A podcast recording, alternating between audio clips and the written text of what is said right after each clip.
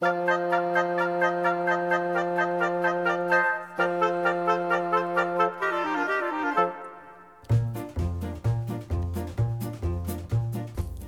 象和大伞。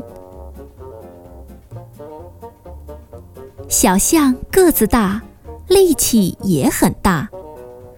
力气大也有力气大的坏处，能欺负人。瞧，小松鼠被它一推，摔倒了；小乌龟被它一撞，摔跟头了；小刺猬被它一踢。趴在地上了，小象得意地说：“谁叫我的力气这么大呢？”哼，爱欺负人，当然没有人愿意和他一起玩。小象每天只有一个人呆着。转眼雨季到了，每天都在下雨。小动物们忽然发现。一连好几天都没有看见小象了。小松鼠说：“可能小象生病了吧？”“不会的，它的身体那么棒。”小乌龟说：“我看呐，他是在家做什么事情？”“哦，我知道了。”小刺猬说：“这几天都下雨，它没有雨伞，没法出来。”到了晚上，有一个黑影来到小象家门口，放下手里的东西就走了。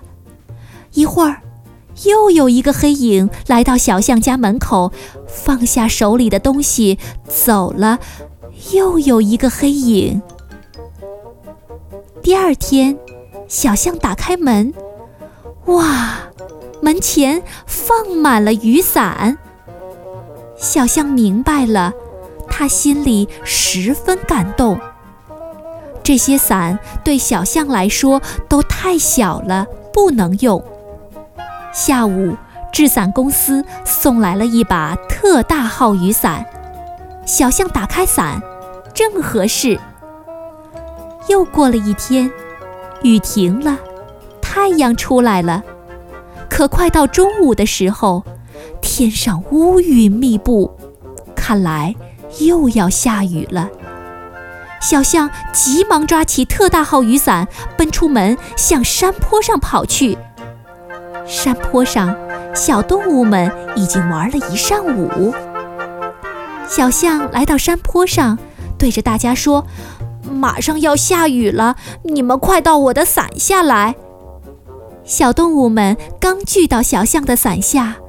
哗啦啦，天就下起了大雨。